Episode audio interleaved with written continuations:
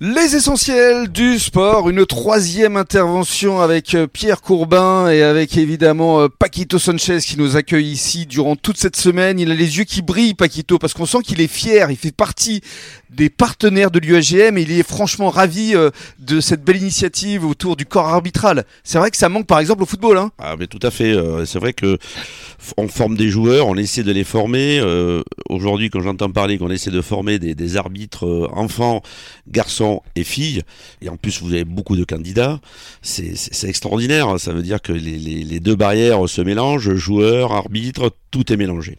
Donc je trouve euh, très fier pour Gujan Mestras. Et alors, autre fierté, effectivement, c'est ce voyage que vous êtes en train de préparer à l'initiative notamment de Michel Dos Santos, bah, que, tu connais bien, Paquito. Euh, bien sûr, bien sûr. Surnommé Mimi, euh, le speaker notamment, qui a longtemps été président également du club. Alors, comment se prépare exactement ce voyage au Portugal? Alors, on est en train de, travailler avec les, les jeunes sur, la, sur la structuration du projet, parce qu'avant toute chose, c'est leur projet.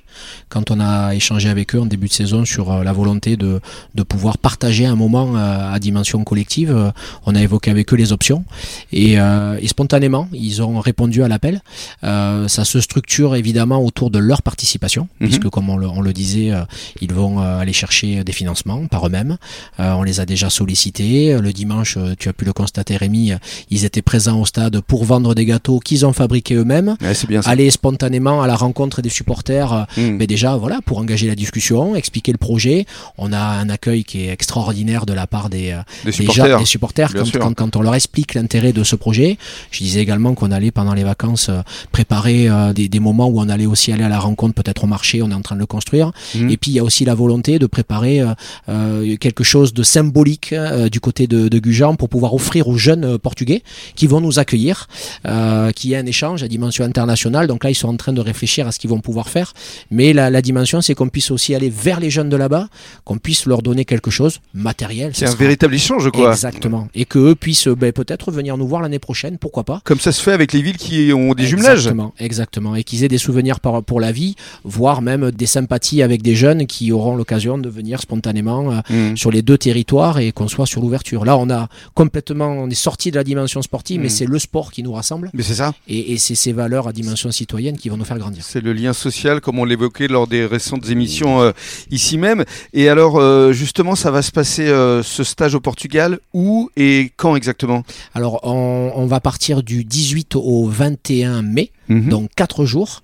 C'est un voyage qui va qui va se faire en bus.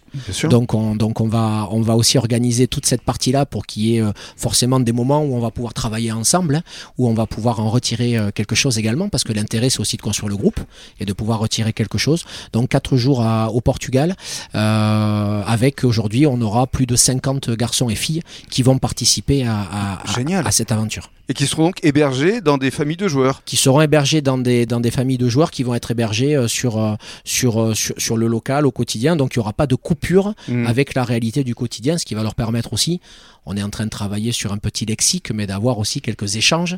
Et on a notamment un petit loulou Rodrigo qui fait partie de l'aventure et qui est un jeune Gujanais qui habite, qui habite avec moi là-bas sur, sur Mios, chez moi à Mios là-bas, et qui est en train de nous préparer quelques petites lexiques, quelques petits, un, petit lexique pour qu'on puisse échanger des phrases. Exactement.